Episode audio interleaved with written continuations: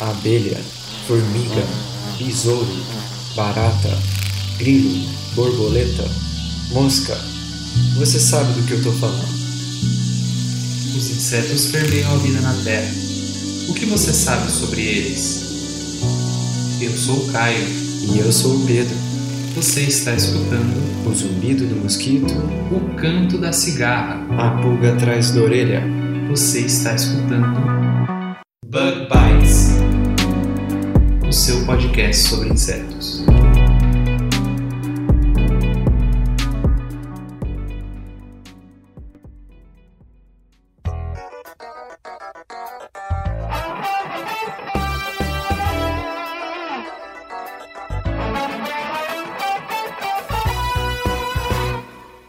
Seja muito bem-vindo a mais um Bug Bites, falando diretamente da toca do Visor Studios. E nessa semana temos mais um episódio da série Naturalistas, onde apresentamos para você, ouvinte, um naturalista que fez diferença nos estudos da vida na Terra. E hoje a gente vai falar com a doutora Elaine Machado, que é especialista em uma grande naturalista que pouca gente conhece, a Maria Sibila Merian. Mas antes de começar, deixa eu apresentar aqui quem que tá aqui compondo o time do Bug Bites hoje. Então eu sou o Pedro, sou entomólogo, e temos aqui comigo também o Simeão Moraes. Simeão, se apresente, por favor. Oi, pessoal, boa tarde. Meu nome é Simeão Moraes e eu sou pesquisador associado no Instituto de Biociências da Universidade Estadual de Campinas, Unicamp. E é um prazer estar aqui com vocês novamente. Obrigado, Simeão. E além do Simeão, temos também a Rafaela, que já participou de outros episódios também aqui no Bug Bites. Olá, Rafaela. Oi, Pedro. Oi, ouvintes. Rafaela Falaschi, aqui de novo, do Mulheres na Ciência. Também entomóloga que estuda mosquitos que não picam e brilham. Obrigado, Rafaela. E temos o prazer de ter aqui a Elaine Machado. Nós, quando pensamos nesse episódio, né, Simeão e Rafaela, a gente estava estudando um assunto, né, para falar sobre a Maria Sibila Merian. E não raramente a gente encontrou trabalhos da professora Elaine Machado, que estudou justamente a obra da, da Maria Sibila Merian. E essa obra dela influenciou o desenvolvimento de ferramentas pedagógicas que são muito interessantes que a gente vai contar para você hoje. Mas antes disso, deixa eu apresentar então nossa convidada de hoje, a professora Elaine Machado. Seja muito bem-vinda, professora. Obrigada, Pedro, Simeão e Rafaela, por estar participando com vocês desse momento. Eu sou a professora Elaine Ferreira Machado, eu trabalho na educação básica com ensino de ciências e de biologia. Sou professora colaboradora do mestrado profissional da UFPR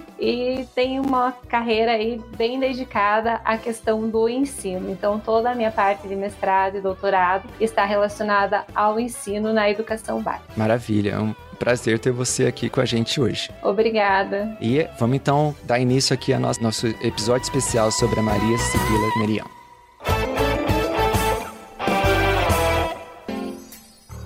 Esse episódio é patrocinado por você ouvinte. Sim, você mesmo que está escutando a gente e que divulga o Bug Bites para todos os seus amigos e amigas. Vocês fazem a diferença para que o Bug Bites atinja mais pessoas e continue crescendo. Não se esquece de que o Bug Bites está em todas as plataformas de podcast, inclusive no Spotify. Aproveita e manda esse episódio lá no seu grupo do WhatsApp. Vocês não têm ideia de como isso ajuda a gente. Muito, muito obrigado pelo apoio.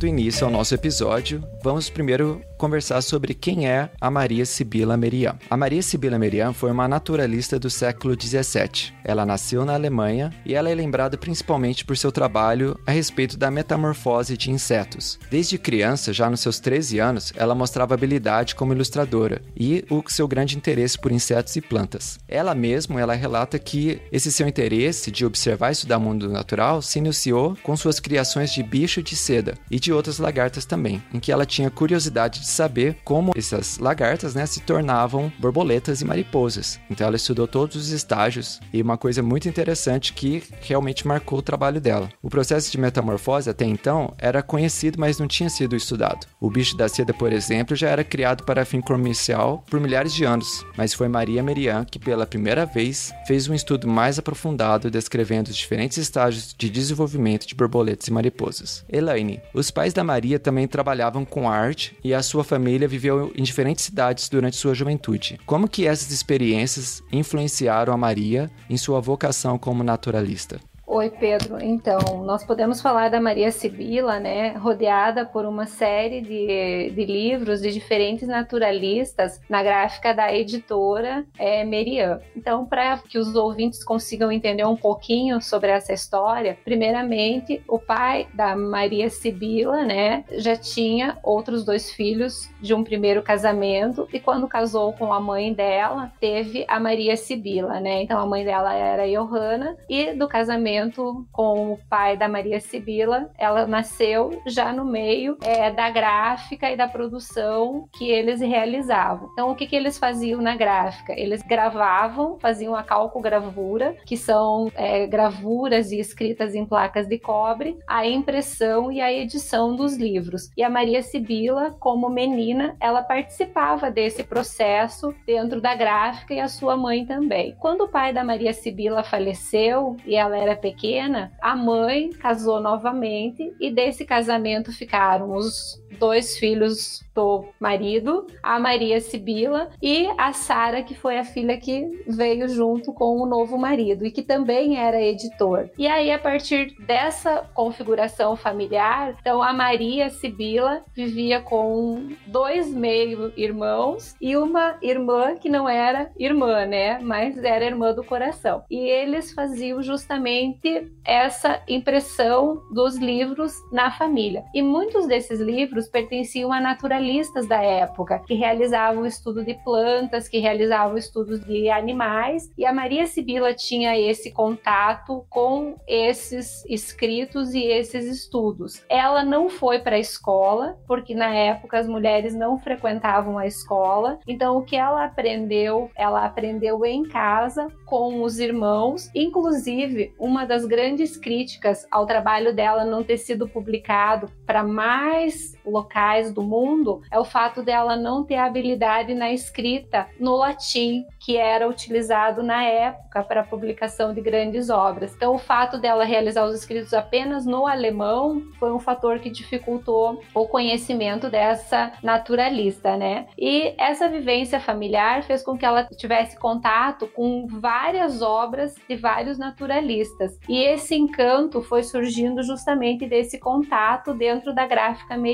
E a partir disso, ela tinha também interesse pelos estudos de composição de flores e de buquês, mas o maior interesse dela era pelos insetos. Então, a vivência da família, seguida dessa produção do padrasto que gostava da pintura da natureza morta, mais tarde, um discípulo do padrasto da Maria se torna o seu esposo e ela viaja para a Holanda e lá ela conhece outras técnicas de arte, inicia suas pinturas próprias com buquês, flores e guirlandas, dão a ela o salto inicial para que mais tarde ela pudesse realizar as pinturas dos estudos de naturalista que ela fazia desde os seus 13 anos, como você comentou. Então a Maria Sibila, ela tinha ilustrações desde a sua adolescência, porque ela criava, né, mariposas e lagartas e borboletas em caixas e ela observava a mariposa ou a borboleta fazendo a postura dos ovos é, transformando-se em lagarta, realizando a formação do casulo, e do casulo saía uma borboleta igualzinha à que ela havia avistado naquela determinada planta hospedeira. E ela tinha todo o cuidado de levar exatamente as mesmas folhas aonde ela encontrou aquela determinada mariposa ou aquela determinada borboleta para que servisse de alimento para as observações que ela fazia. Então, na época, a Maria Sibila já sabia de onde vinha a vida, que uma vida só se formava de outra vida, né? Ao contrário do que se acreditava ainda no período que era a chamada geração espontânea. E quando ela vai para a Holanda e em Amsterdã, ela é, trabalha junto com o marido, ela ensina outras meninas na pintura, nas técnicas de pintura de flores e guirlandas e buquês, ela publica o seu primeiro livro, que foi chamado de Livro das Flores. E esse livro, um livro bem colorido, chamou bastante atenção na época época de outros artistas da região, né? E aí ela se sentiu e, e a parte interessante falando da Maria como mulher, né? Que ela publicou o livro junto com o marido, não é uma publicação dela, né? O marido aparece lá na capa inicial como editor do livro e como a pessoa que fez a publicação do livro junto com ela, embora as pinturas fossem todas dela. E ela se sentiu assim reconhecida por esse trabalho e tomou coragem de, realizar ali o seu segundo trabalho, né? Que ela já tinha as gravuras, que eram as pinturas sobre as ilustrações sobre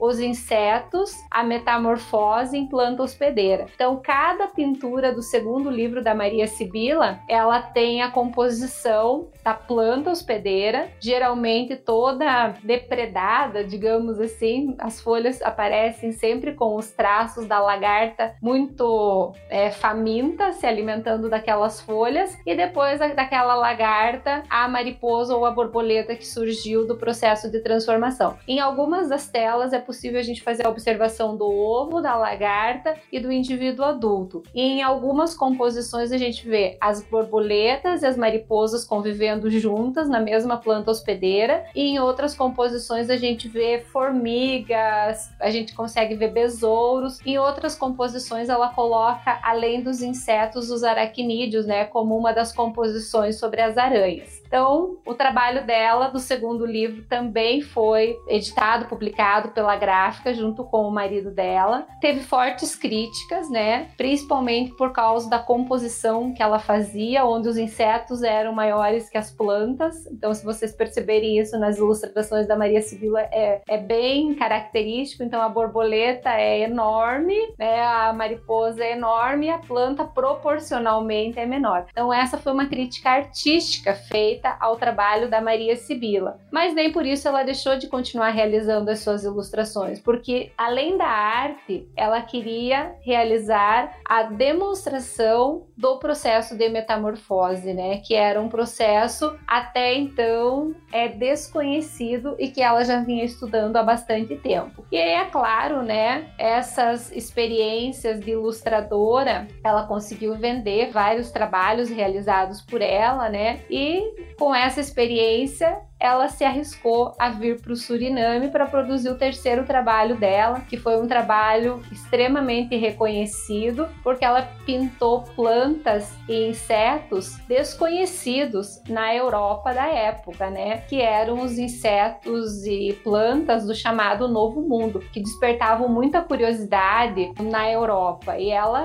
veio com essa coragem para realizar esse trabalho, né? Você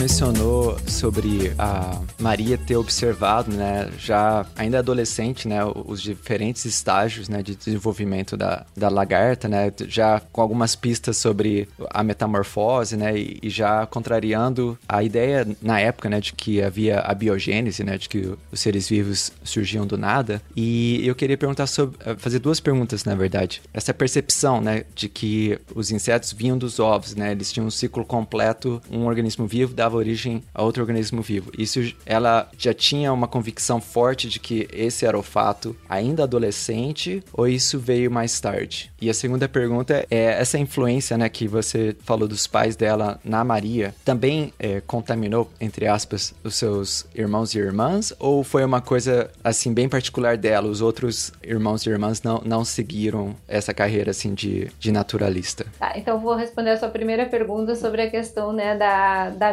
metamorfose. A Maria Sibila ela já tinha certeza dos ovos até chegar no indivíduo adulto. No entanto, uma menina e uma mulher realizando o estudo dos insetos na época, ela não era bem vista pela sociedade. Então, o fato que fez ela esconder esses estudos. E em algumas referências, né, da biografia dela aparecem que a confidente dela era a Sara. E a Sara, a sua irmã de coração, ela dizia que ela não podia divulgar, porque isso seria bastante perigoso. Então, mesmo com essa certeza, por causa das observações que ela fazia, ela não realizou essas divulgações, só vieram mais tarde, daí na obra do livro dos insetos, publicada após ela já estar casada, né? E a segunda questão, a família da Maria não participava da mesma produção que ela começou a realizar com o segundo livro, tá? Eles trabalhavam mais na edição dos livros do que realmente na produção de material para os livros. Quem fazia isso era o padrasto, mas depois que o padrasto faleceu e ficou a cargo dos irmãos, os irmãos utilizavam outra, as obras que vinham para a gráfica para serem editadas e publicadas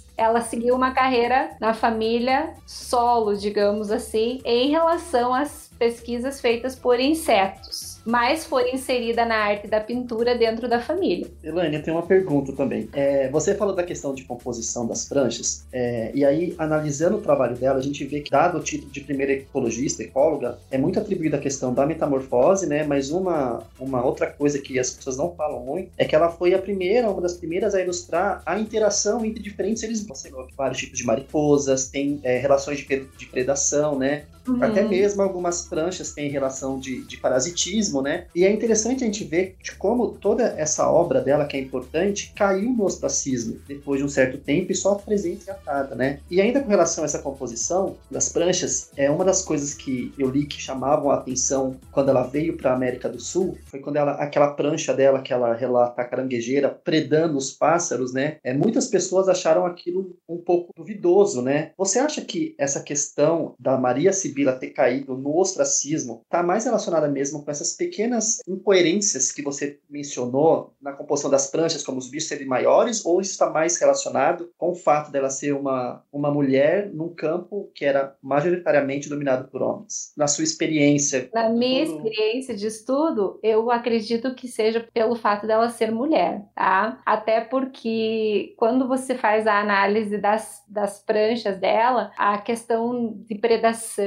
de relação planta-hospedeira, elas são muito interessantes e muito próximas, né? E o fato dela ser uma mulher, a obra dela foi muito mais reconhecida como uma artista plástica do que uma naturalista. Então ela foi reconhecida como artista plástica pelas composições, mas não como naturalista. E em relação, Simeão, àquela obra que você fala sobre a caranguejeira, sobre os ovos na, na prancha, essa obra não foi uma, uma observação da Maria Sibila. Ao final da sua estadia aqui no, no Suriname, acredita-se que ela estava com, pelos sintomas que ela manifestava, pela febre, pela, pelo cansaço, que ela tinha adquirido uma doença dos trópicos, né? É, ou malária ou doença de Chagas. Mas não se tinha nem conhecimento dessas doenças na época. Então, aquela tela ela pintou com o que ela ouviu de relatos dos escravos e dos colonos do Suriname. E ela pintou, mas no próprio diário de campo, ela coloca que eu ouvi dos nativos dos, dos colonos da região. Então, aquilo não acontece, aquele, aquela predação daquela caranguejeira sobre os ovos, ela não é um mecanismo que acontece, tá? Mas ela pintou com base nos relatos da população local. Alguns relatos de, e das pinturas foram muito assertivos, por exemplo, a flor pavão ela é uma flor processada e realizada. É, a produção do chá, ela realmente é abortiva, isso é comprovado mesmo hoje. E quando ela desenhou essa flor, ela escreveu exatamente o relato das escravas, né, falando que tomavam o chá porque não queriam ter filhos para que eles não vivessem na escravidão. Mas a da pintura da caranguejeira foi apenas feita com base no relato e não em uma observação. Ao contrário do que a gente vê da bananeira, que foi uma observação dela, é, do abacaxi produzido no livro do Suriname também. Então aí o terceiro livro, aproveitando, né, foi o livro assim que fechou o trabalho dela sobre os insetos e a metamorfose, e nele ela incluiu plantas que eram somente típicas da região, e inclusive ela descreve a planta e o sabor, o que seria lá na Europa aquele sabor, né? Ela também inclui anfíbios numas últimas placas do seu livro do Suriname e ela introduz alguns répteis, né, como cobras nessa publicação. Só que ela tinha um interesse,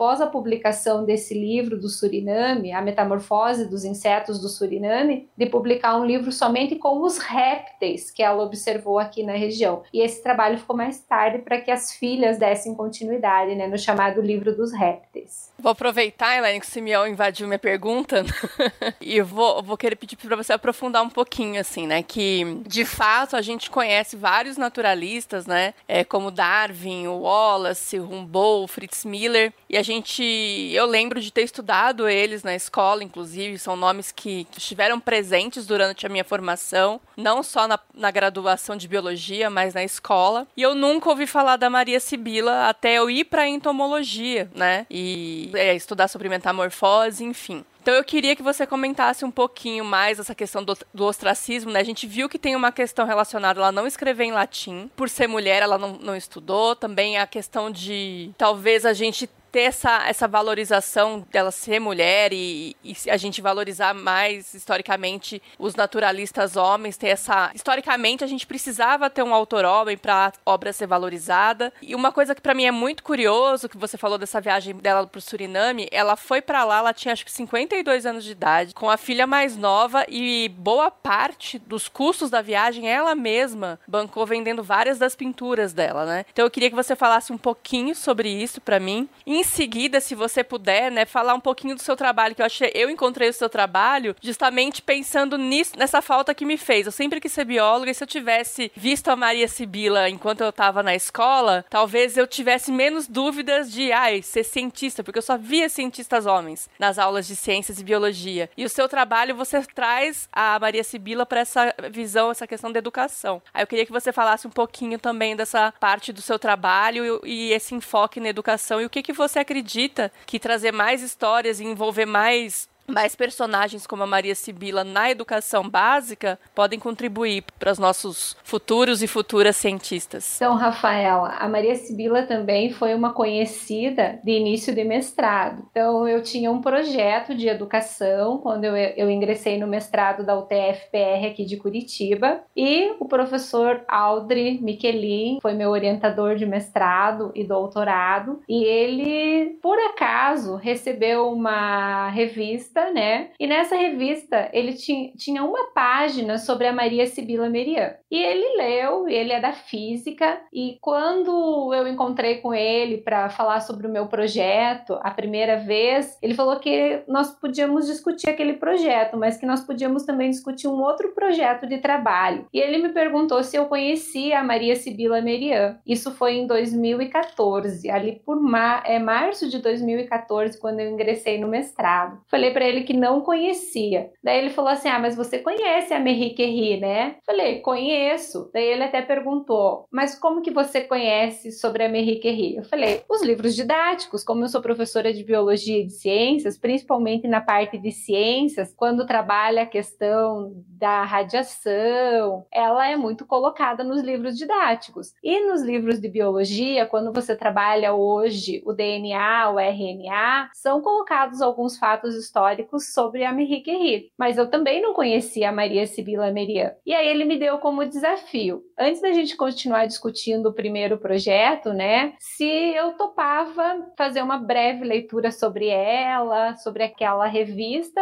e realizar mais buscas sobre ela. E aí nós voltaríamos a conversar. Eu quando fiz a primeira leitura, fiquei bastante entusiasmada, porque eu achei assim fantástico uma mulher, né, em 1699, pegando uma embarcação lá da Europa vindo para o Suriname e realizando uma pesquisa brilhante como ela fez. Das minhas colegas da biologia que eu tenho contato na escola, nenhuma delas conhecia também a Maria Sibila Merian. E foi um grande desafio, porque lá em 2014, muito pouca coisa traduzida para o inglês sobre a Maria Sibila eu consegui encontrar. Então eu consegui encontrar alguns artigos, porque a obra dela foi resgatada nos Estados Unidos em 1970. Então já tinham alguns artigos publicados, a gente vê lá por 80, 90 de algumas pesquisadoras com enfoque da mulher na ciência, tá? Esse era o enfoque dos artigos que foram produzidos nos Estados Unidos. E eu garimpei esses artigos, né? Principalmente da parte do inglês. Na área de português, eu encontrei apenas alguns websites que tinha assim Maria Sibila como uma mulher na ciência, outra, outra, outra mulher, mas nada aprofundado sobre ela. E aí eu fui buscando bibliografia, bibliografia, lendo, e a gente foi achando uma forma de realizar essa transposição, que os alunos pudessem conhecer a importância dela como naturalista e ao mesmo tempo realizar um trabalho tal como ela fazia de observação e registro dos insetos na atualidade, tá? Que é o que eu vou falar depois mais um pouquinho. E aí você me perguntou qual é a importância disso para a educação em relação à questão das mulheres na ciência. Eu trabalho com alunos que a maioria dos meus alunos no ensino fundamental eu tenho uma divisão metade meninos, metade meninas. Mas no ensino médio eu tenho turmas que se chamam formação de docentes. Então são turmas de quatro anos que eles fazem o ensino médio junto com a, o profissionalizante, onde eles podem trabalhar com crianças da educação infantil do ensino fundamental 1. E a maioria dessas turmas, o magistério ainda é uma profissão com maior número de mulheres do que de homens, então não é o contrário nas salas de aula desse curso de formação de docentes. Muitas vezes nós temos 38 meninas e dois meninos, ou três meninos. Quando nós temos bastante meninos, são três meninos, né? E eu faço todo esse trabalho histórico com a Maria Sibila junto junto a essas turmas de formação de docentes e muitas despertam um interesse muito grande pela ciência. Até agora nós estamos trabalhando com os episódios da companhia delas de teatro e eu recebo, professora, tá, tá legal, quando que termina? É, e a gente faz algumas, um pouquinho antes da aula, a gente faz algumas discussões sobre a importância dessa mulher na ciência, né? E elas tiram do professora, mas ela viajou com 52 anos mas, professora, naquela época, até para viver 52 anos era bastante tempo, né? Considerando o período histórico. Então, acho que são essas influências que a Maria Sibila vai colocando para as meninas que estudam um pouco da sua produção. Só para complementar, realmente, quando eu li que ela foi para o Suriname aos 52 anos, ela não tinha avião, ela foi de navio, né? Já começa por aí. A gente ainda vai para campo hoje, né? E é uma coisa mais difícil para nós mulheres ir para campo até hoje. É desafiador, é mais perigoso, a gente precisa se cuidar muito mais. E eu fiquei imaginando ela naquela época, como as matas eram muito mais preservadas, né? E as roupas, né? Como você mencionou antes, assim, eu conhecia muito pouco dela. E aí, quando eu né, me deparei com o seu trabalho, e aí tinha outros links, eu fiquei assim. Eu virei fã de, dela muito mais do que eu já era, por saber. E ela só ficou pouco tempo por causa da malária, né? E aí você já adiantou uma coisa que eu queria perguntar, que é a sua participação na companhia delas. Queria que você falasse um pouquinho mais para os ouvintes o que, que é a companhia delas e qual a sua participação e o que, que eles estão fazendo nesse período de pandemia. Então, a companhia delas também foi uma, uma experiência muito interessante e como eu fiz a pergunta para vocês sobre como vocês tinham chego aos meus trabalhos com a Maria Sibila Merian, a mesma pergunta eu fiz para a companhia delas esse aqui é o meu local de trabalho, né? Vocês ouvintes não estão vendo, mas aqui é o meu cantinho de trabalho. E um determinado dia eu estava realizando uma correção de um trabalho de conclusão de curso aqui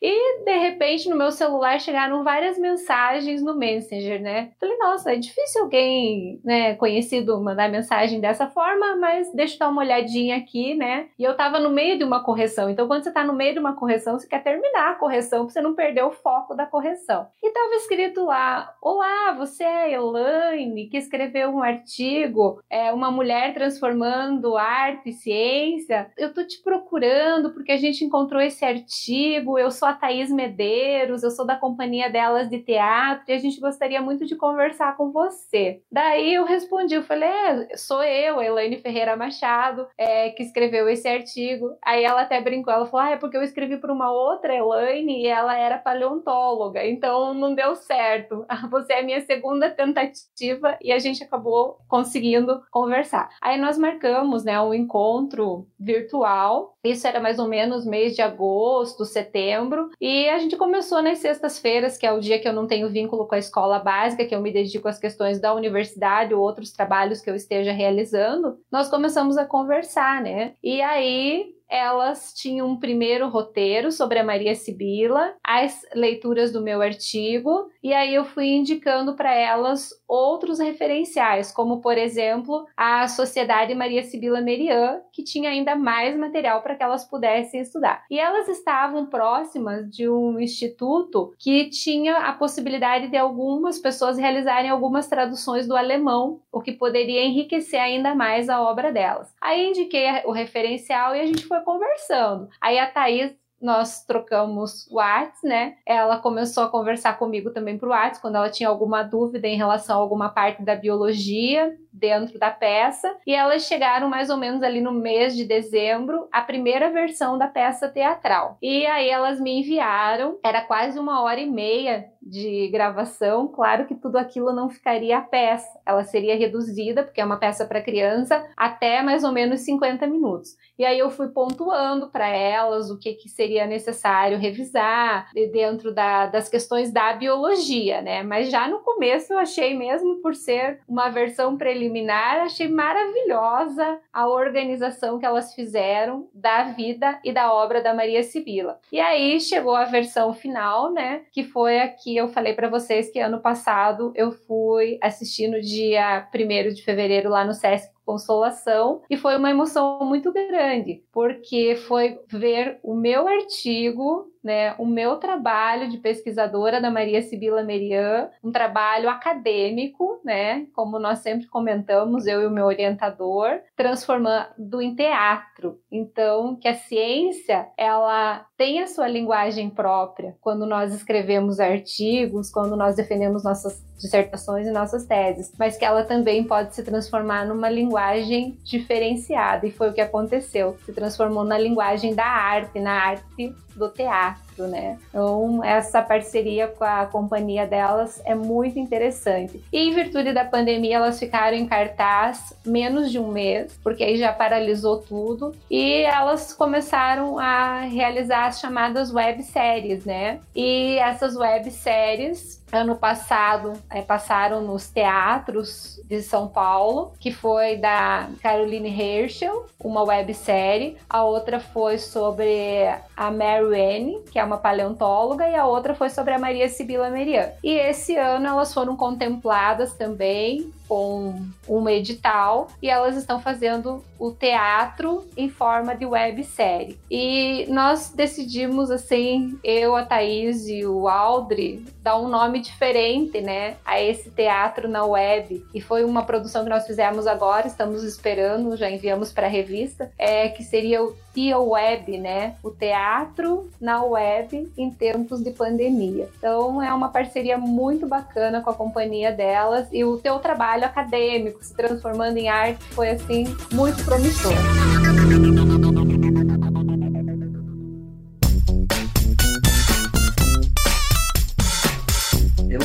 Muito legal todo esse relato que você deu. Então a gente consegue ver que a Maria Sibila teve uma importância muito grande, não só no campo da, da biologia, da ecologia, né, mas também no campo de ciências sociais, com os relatos dela, né, com a interação com os escravos, até mesmo a gente pode puxar aí, a Rafaela sabe melhor disso, né, falar sobre essa questão de sororidade contra as mulheres, quando ela faz o relato, né, dessas substâncias abortivas, e a própria arte da Maria Sibila, né, e a gente vê que, a gente falou desse ostracismo que ela caiu, né, e depois teve um, um né, teve uma chavinha aí que ela começou a ser resgatada novamente, é, então eu queria que você falasse sobre isso, né, sobre em que momento se deu esse, esse resgate, o que que levou, né, eu tentei ver alguma coisa, eu vi que, acho que na década de 80, ela foi ilustrada na, na, na nota de 500 marcos, também teve alguns, algumas lojas de departamento que começaram a, a comercializar as obras delas, então eu queria que você teve contato com esse, com esse assunto, é, e também que você contasse um pouquinho de como o trabalho dela inspirou você a desenvolver é, um método pedagógico durante o seu trabalho é, de mestrado e de doutorado. Qual foi a inspiração? Tá, sim, eu vou falar aqui para vocês então um pouquinho sobre esses trabalhos. Gente, então primeiro a tua primeira pergunta, né? Ela foi ilustrada realmente numa nota e no ano de acho que 2013 teve uma abertura no Google sobre a Maria Sibila Merian, que deu um pouquinho mais assim de divulgação dela aqui no nosso país. Mas se for ver assim na região da Alemanha e da Holanda, ela já tinha saído bem antes da década de 70, 80 e 90 desse ostracismo, porque ela era da região, então as questões de cores, de pintura eram mais estudadas nessa região. Como eu tinha falado para Rafaela, lá em 1970 ela vem como uma mulher importante da ciência, ela é estudada por várias mulheres que consideram essa importância da mulher na ciência. E sobre as questões que você me perguntou das lojas de departamento, eu desconheço essa colocação, Simeão. Então fico te devendo realmente essa informação, né? Mas ela foi sendo resgatada, né? Os trabalhos dela foram sendo trazidos. E hoje, se a gente pesquisa sobre ela no Google, a gente consegue comprar, inclusive, papers, né?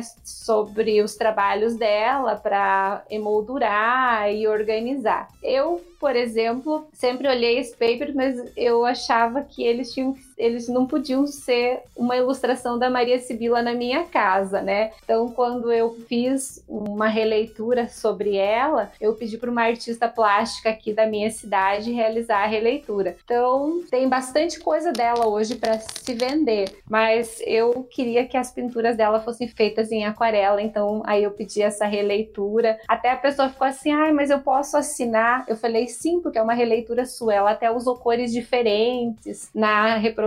Se meu, eu consegui responder essa parte da pergunta, acho que agora a gente tem que ir para a segunda parte, né? Conseguiu responder sim. Tá. Então a segunda parte agora é a parte mais longa. Olha só, vocês vão ficar me ouvindo falar, não, eu vou ser mais breve. Pessoal, então em relação aos meus trabalhos desenvolvidos no mestrado, né, e no doutorado com relação a Maria Sibila Merian. É, o meu trabalho de mestrado, ele se iniciou com uma parte biográfica biográfica sobre a Maria Sibila Merian. Então, eu fiz todo o estudo biográfico e trouxe é, para a realidade da educação essas obras da Maria Sibila. Eu escolhi algumas das ilustrações da Maria Sibila para apresentar para os meus estudantes do segundo ano da escola básica do ensino médio, que é o ano que nós fazemos os estudos dos seres vivos. A partir dessas telas, eu desenvolvi sequências didáticas para que eles conhecessem a história de vida e de produção científica da Maria Sibila Merian e desenvolvi sequências didáticas para que eles fizessem observação dos insetos em meio natural, tal como ela fazia. No entanto, nessa transposição didática, nós fizemos uma releitura do que ela pintava em tela, nós fizemos em fotografia a partir dos smartphones dos alunos, utilizando como meio de divulgação aquilo que eles descobriam sobre os insetos, o Instagram. Então, nós montamos um Instagram para cada turma e cada observação e estudo de um determinado inseto que eles faziam na casa da avó, no jardim de casa, no quintal de casa, eles postavam e escreviam relatos sobre aquele inseto pesquisado. E né, nessa primeira primeira versão, que tem as sequências didáticas, que eu, eu fiz dentro de um guia de construção de um insetário virtual. Esse é o nome do meu produto do mestrado profissional. É, os alunos faziam esse trabalho, postavam no Instagram e depois nós fazíamos algumas discussões em sala de aula sobre a importância dos insetos que eles haviam estudado. Cada aluno pesquisava em torno de dois a três insetos e eles podiam trabalhar em dupla ou em trio também, até porque em 2014 a difusão da tecnologia em smartphones ainda não estava tão presente dentro da minha escola como está hoje. E aí nós criamos um insetário virtual para cada turma. Então, cada turma tinha o seu insetário virtual. E as fotos apareciam ali, ou de mariposas, joaninhas, borboletas, formigas, moscas, e as dúvidas eram: ah, uma aranha é um inseto. Então essas dúvidas vinham para a sala e era possível que você fosse: ah, tal, é, eu vi professora uma cigarra, ela é um inseto. E aí a gente começava a fazer essas discussões: o que, que é um inseto? Ah, eu tinha nojo de inseto, professora, e eu achei tão legal porque agora eu consigo é, ver os insetos com outra percepção, né? O quanto eles são importantes na natureza. E uma na produção desse insetário virtual, né? Uma das propostas era que se algum estudante conseguisse observar a metamorfose de uma borboleta ou mariposa, fizesse o registro. E uma aluna minha, na época, ela tinha recentemente voltado de licença maternidade e morava numa chácara. E ela percebeu que na parede da casa dela tinha um casulo. E ela começou, em virtude do trabalho que nós estávamos fazendo, ela começou a observar e tirar foto todos os dias desse casulo. E uma determinada manhã ela levantou e na parede tinha escorrido um líquido avermelhado e o casulo estava aberto. E ela falou: Ah, mas se o casulo está aberto, alguma coisa eu tenho que achar por aqui, né? E ela começou a procurar e ela encontrou uma borboleta branca dentro do espaço da casa. Ela disse que abriu a porta, a borboleta foi timidamente ela gravou isso, né? Porque as asas ainda não estavam totalmente abertas. Então ela gravou esse momento até que a borboleta conseguiu levantar seu primeiro voo e pousar sobre uma planta do jardim da casa dela. E na época o Instagram permitia vídeos de até 10 segundos. E ela tinha feito um vídeo enorme. Eu falei, nós vamos precisar arrumar esse vídeo porque eu acho que essa postagem vai enriquecer muito o trabalho. E realmente foi o que ela fez. Ela transformou essa, esses registros dela num vídeo de 10 segundos segundos e que ela postou no Instagram. Então foi muito interessante eles perceberem que faz parte do papel de um cientista, de um pesquisador, a observação, o registro, a análise desses registros não somente foi o estudo dos insetos em meio natural, foi muito mais que isso. E aí nós construímos um insetário virtual. Esse insetário virtual, com o uso do Instagram como aplicativo, nós fomos premiados lá na UTFPR com o segundo lugar do uso de aplicativos na educação básica. Então, foi um projeto bem interessante. E aí no doutorado, eu queria sistematizar mais essa questão da Maria Sibila e as telas e a busca pelos insetos. E essa proposta se transformou num jogo chamado Inseto Go, né? Então, um inseto que eu vou atrás, né? E por que que surgiu essa ideia? Porque quando eu iniciei o doutorado lá em 2016, na UTF-PR, e a Rafaela conhece muito bem a UTF-PR, o campus imenso que é, né? Cheio de área verde, então tem bastante inseto mesmo, é, e bastante seres vivos, mas na época de 2016 tinha sido lançado o Pokémon GO. E quando quando a gente ia para o TFPR, na hora do almoço, os estudantes estavam assim, à procura dos pokémons, né? E aí, com o meu orientador, a gente conversando, a gente pensou numa ideia dos alunos irem buscar insetos também. Nós já tínhamos feito uma parte inicial, que era o insetário virtual. Então, por que, que nós não podíamos transformar numa versão de, de jogo e gamificação a busca desses insetos? Aí nós desenvolvemos uma ideia preliminar lá. Um desenvolvedor também participou do projeto e ele transformou o jogo em um aplicativo. Aí nesse aplicativo, ele tem 10 missões de coleta de insetos. E essas missões são, começam sempre com uma tela da Maria Sibila. Então, se eu quero que o meu aluno vá à busca de uma joaninha, eu vou buscar uma tela que ela tenha pintado besouros ou joaninhas e coloco na missão. E daí faço uma breve descrição daquela tela e uma pergunta problematizadora dentro do jogo. E aí o estudante, ele vai atrás daquele determinado inseto para registrar, descrever um pouco do que ele observou do inseto, do ambiente e responder a pergunta problematizadora. Vou dar como exemplo as joaninhas, né? Na pergunta problematizadora, eu coloquei se eles sabiam que existiam várias joaninhas que eram exóticas no nosso país e que elas estavam sendo responsáveis pela morte das joaninhas naturais, né, nativas, digamos assim. E aí eles pesquisaram e foram colocando o porquê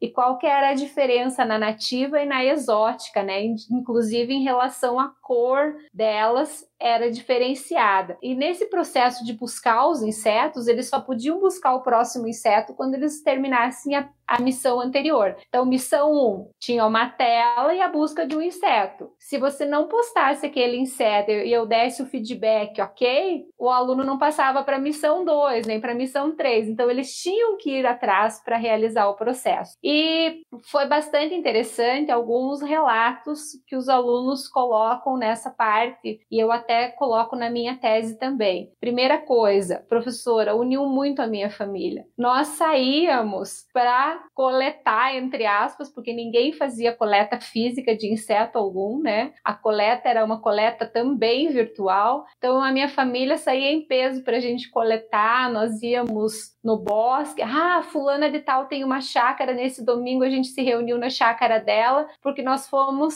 para as missões do jogo do Inseto Go. E os nossos pais estão envolvidos. A minha mãe é, me passa mensagem: olha o que, o que eu fotografei, vai te ajudar. Então a família acabou se envolvendo no estudo dos insetos também. E uma aluna faz um relato assim: ai, ah, meu pai até hoje não entende que o jogo terminou, professora, e que ele não precisa mais estar fotografando inseto porque ele ainda me manda. Aonde ele trabalha, ele observa e fotografa. Então, é, é essa capacidade de observar foi bastante encantadora. Segundo, os alunos começaram a perceber que algumas regiões não tinham insetos suficientes daquela ordem que estava sendo solicitada, né? E aí, é, uma das professoras que trabalhou comigo na segunda etapa da pesquisa, na primeira etapa da pesquisa do doutorado, eu trabalhei com os meus alunos para fazer o primeiro teste do jogo. E daí, na segunda etapa, eu trabalhei com professores aqui da rede estadual do Paraná. E uma das professoras, quando fez o desenvolvimento do jogo com as turmas dela, os alunos relatavam muita dificuldade em encontrar joaninhas, né? E eles falaram para ela em sala de aula, professora, a gente não tá encontrando joaninha, não dá para pular essa missão. E ela falou: "Não, vocês vão encontrar joaninha, vocês vivem aqui no campo, é uma escola de campo, como vocês não vão encontrar joaninha?" E nisso uma das alunas interviu e falou assim: "Professora, o problema é que as joaninhas são muito sensíveis aos agrotóxicos. Os meus colegas trabalham com monocultura da soja na região aqui. E na minha casa nós trabalhamos trabalhamos com produção orgânica. Então, eu fiz muitas fotos de joaninha, porque as joaninhas são extremamente sensíveis aos agrotóxicos, por isso que os colegas não encontravam, mas na produção orgânica da nossa família, as joaninhas são abundantes no meio das plantas. Então foram coisas assim muito legais que aconteceram durante o desenvolvimento da dissertação e da tese em relação a essa observação dos insetos a partir das obras da Maria Cibila.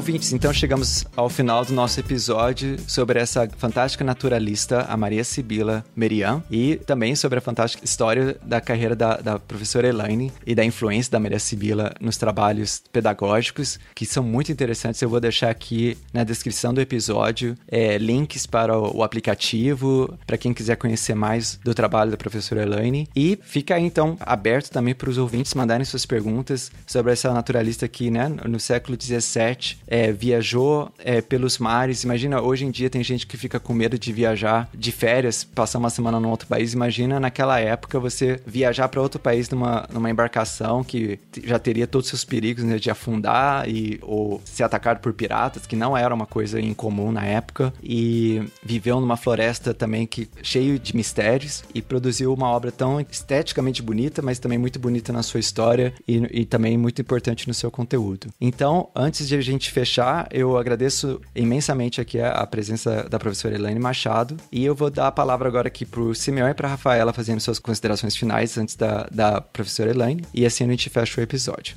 Simeão. Eu queria dizer que esse episódio, sem dúvida, foi um dos mais inspiradores para mim. Eu adorei essa conversa. Eu queria agradecer a doutora Elaine por ter aceitado participar e dizer que é muito legal ver essa transposição do conhecimento científico para a população, porque muitas vezes a gente pensa que quem faz ciência é só você trabalhar com assuntos super complexos e no final vai ser um artigo publicado com uma metodologia que quase ninguém entende e as pessoas esquecem exatamente dessa parte, que é a divulgação científica, que é esse trabalho muito legal que você fez de inspirar inspirar outras pessoas a partir de, de uma obra que foi produzida há 300 anos atrás. Então, eu só tenho a agradecer por todo o conhecimento que você compartilhou com a gente. Muito obrigado. Eu que agradeço, Simão, também. Também queria agradecer muito, falar que eu gostei muito de ter lido o seu trabalho, mas agora você falando foi mais inspirador ainda e gratificante. Eu não sabia ter sabido da sua participação com, com a companhia delas, né? E o seu trabalho toca num, num assunto que, que para mim é muito caro, que é a interseção entre ciência e arte. Então a Maria Sibila fez isso lá atrás e você fez isso agora também, né? Você publicou um trabalho acadêmico e ele foi para as artes, né? E comunicando com jovens, com familiares, com crianças. Achei demais o pai da sua aluna que até agora tá fotografando inseto, não, não entende que né, o trabalho acabou. E eu acho que é disso que a gente precisa, né? A gente precisa quebrar essas barreiras e ver o quão é importante a gente contar a história dessas mulheres, não só para as meninas, né, que estão por aí, mas para todas as pessoas, aquilo que o Pedro falou, né? O, os medos que a gente tem, o que, que uma mulher naquela época, na, aos 52 anos, fez é incrível, é admirável para qualquer pessoa. E parabéns pelo seu trabalho, é incrível. Tenho certeza que todos os alunos e alunas que passam por você, eles têm algo que deveria ser inserido em todas as salas de aula do ensino público e privado no país, assim, e faz muita diferença. Fico muito feliz de, de ter participado desse episódio hoje. Agradeço o Pedro e o Simeão pelo convite. E foi um prazer imenso te conhecer, Lane. Rafaela, obrigada também. Pessoal, eu só faço como uma consideração final a questão do jogo Inseto Go. Ele é uma licença Creative Commons, então ela é uma licença aberta. Os professores eles podem alterar todas as telas e todas as missões de acordo com os insetos da sua região, porque quando eu fiz as minhas missões aqui, eu pensei na região de Campo Largo, é, a gente chama Curitiba Grande Curitiba, né? Porque eu trabalharia com professores dessa região. Mas um professor que trabalha lá no Ceará, um professor que trabalha lá em Manaus, ele pode utilizar outras telas da Maria Sibila de acordo com os insetos da sua realidade local. Vocês que trabalham em São Paulo, né, podem também estar tá fazendo todo esse processo adaptativo. Eu fico muito feliz de ter sido convidada por vocês para participar desse podcast, né, pelo Pedro, pelo Simeu e pela Rafaela e poder divulgar um pouco mais do meu trabalho, que ele também possa inspirar os professores a realizarem um ensino mais investigativo, uma atividade que leve os estudantes a essa busca pelo conhecimento, né? E que possa também fazer essa associação que a gente gosta muito de fazer no nosso grupo de trabalho e de pesquisa, que é a ciência, a arte e a tecnologia. Porque quando nós desenvolvemos tanto o insetário virtual quanto o jogo, essa associação foi realizada,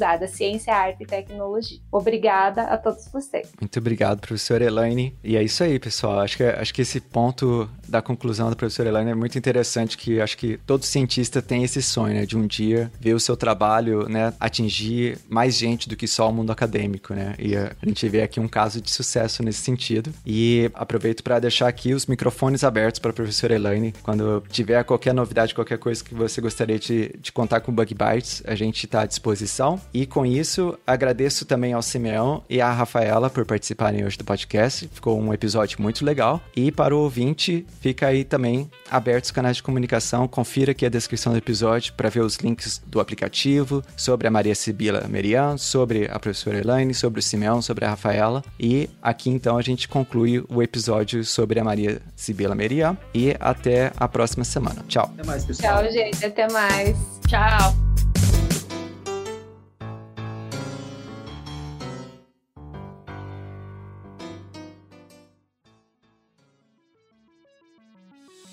O Bug Bites é um projeto de divulgação científica relacionado aos insetos e à entomologia. Nosso conteúdo é produzido por especialistas da área e de acesso gratuito nas mais diferentes plataformas.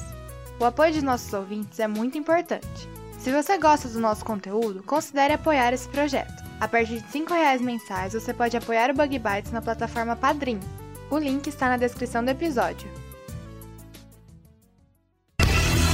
Este podcast foi editado por Orelha, o Estagiário. Edições de podcasts e criação.